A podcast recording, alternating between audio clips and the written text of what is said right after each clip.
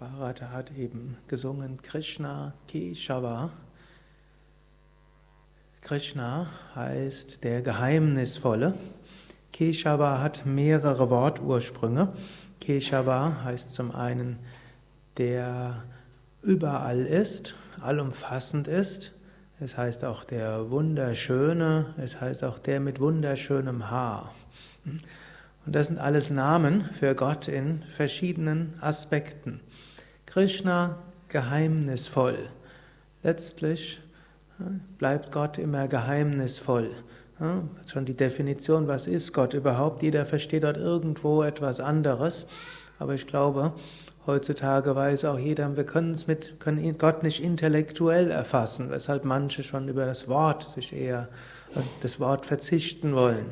Und so kann man auch sagen, die kosmische Energie, die Intelligenz, das Bewusstsein hinter allem, oder man sagt eben Krishna im Sinne voll der Geheimnisvolle, was wir nicht wirklich vollständig verstehen können, aber wir können Gott erfahren, wir können spüren. Hm? Schon allein unser eigenes Bewusstsein ist geheimnisvoll. Was ist überhaupt Bewusstsein? So viel hat die moderne Biologie und Evolutionsbiologie uns erklären können. So viel kann die Kosmologie erklären. So viel kann die Hirnphysiologie erklären. Aber eines können sie auch nicht. Zwei Sachen können sie nicht erklären. Erstens, warum gibt es das Universum überhaupt? Oder gibt es das Universum überhaupt? Und das zweite ist, was ist Bewusstsein? Das sind Sachen, die gehen, da gibt es keine Wissenschaft, die das erklären kann. Und auf diese, diesen beiden Grundfragen, die da sind, dort beruht letztlich Gott hinter allem.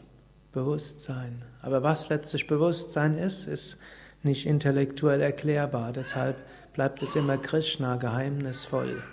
Und für dieses geheimnisvoll ist aber auch eine gewisse Ehrerbietung, die dabei ist. Es bleibt geheimnisvoll, aber es ist auch etwas, wo wir Bewunderung haben können vor dem Mysterium des Universums, vor dem Mysterium des Bewusstseins, vor dem Mysterium der gesamten Schöpfung. Und aus dieser, daraus entsteht dann eben auch äh, Keshava. Keshava heißt zum einen schön. Also das Universum ist nicht einfach irgendwie, sondern wir nehmen es auch als schön wahr. Es ist nicht ein neutrales, irgendwie existierendes sondern da ist Schönheit, da ist Freude, da ist Liebe. Hm? Einige gucken gerade nach draußen, da ist Schönheit in dem Schnee, der da ist. Manche gucken nach vorne, da ist schön in diesen Blüten. Da ist auch eine Schönheit in diesen Murtis und in diesen Bildern. Hm? Jeder sieht Schönheit in etwas anderem, aber es gibt diese Schönheit. Und diese Kesha war als zweites wichtige Kesha war eben auch überall, allumfassend.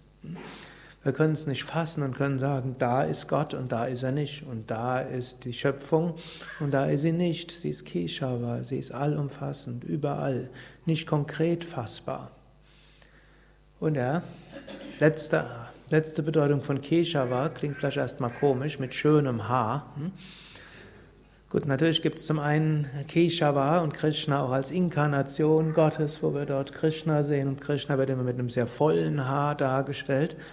Aber das große Haar heißt letztlich auch, hm, so wie aus dem Kopf eines Menschen wächst das Haar, so ähnlich wächst aus dem Bewusstsein Gottes diese Welt. Man kann auch sagen, die ganze Welt ist wie das Haar Gottes und jeder von uns ist wie ein hm, einzelnes Haar hm, von Gott. Eine der vielen Bilder und Analogien, die wir finden können. Und das gibt natürlich Grenzen, denn ein Haar kann man auch ausreißen und dann ist es nicht mehr Teil desjenigen. Aber und so geht es eben nicht. Gott bleibt immer verbunden mit uns und wir sind Teil von uns. Wir sind ähnlich wie, hm, wie ja, so Haare mindestens solange sie auf dem Kopf sind, sind sie verbunden. Jetzt wäre die Frage, wo bin ich und wo ist mein Haar?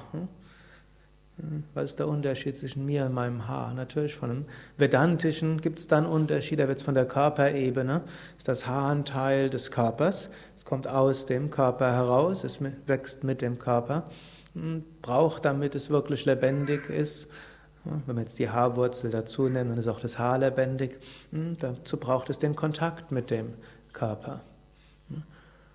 Und ist aber nicht nur Haar, sondern schönes Haar. Und so können wir uns auch bewusst sein, auch wenn Menschen hm, sich oft ungenügend vorkommen, irgendwo sind wir alle wie schöne Teile Gottes. Aus Gott kommen, Teil von Gott, einzeln sehbar, spürbar und doch immer verankert im geheimnisvollen, allumfassenden. Ariam Tatsat.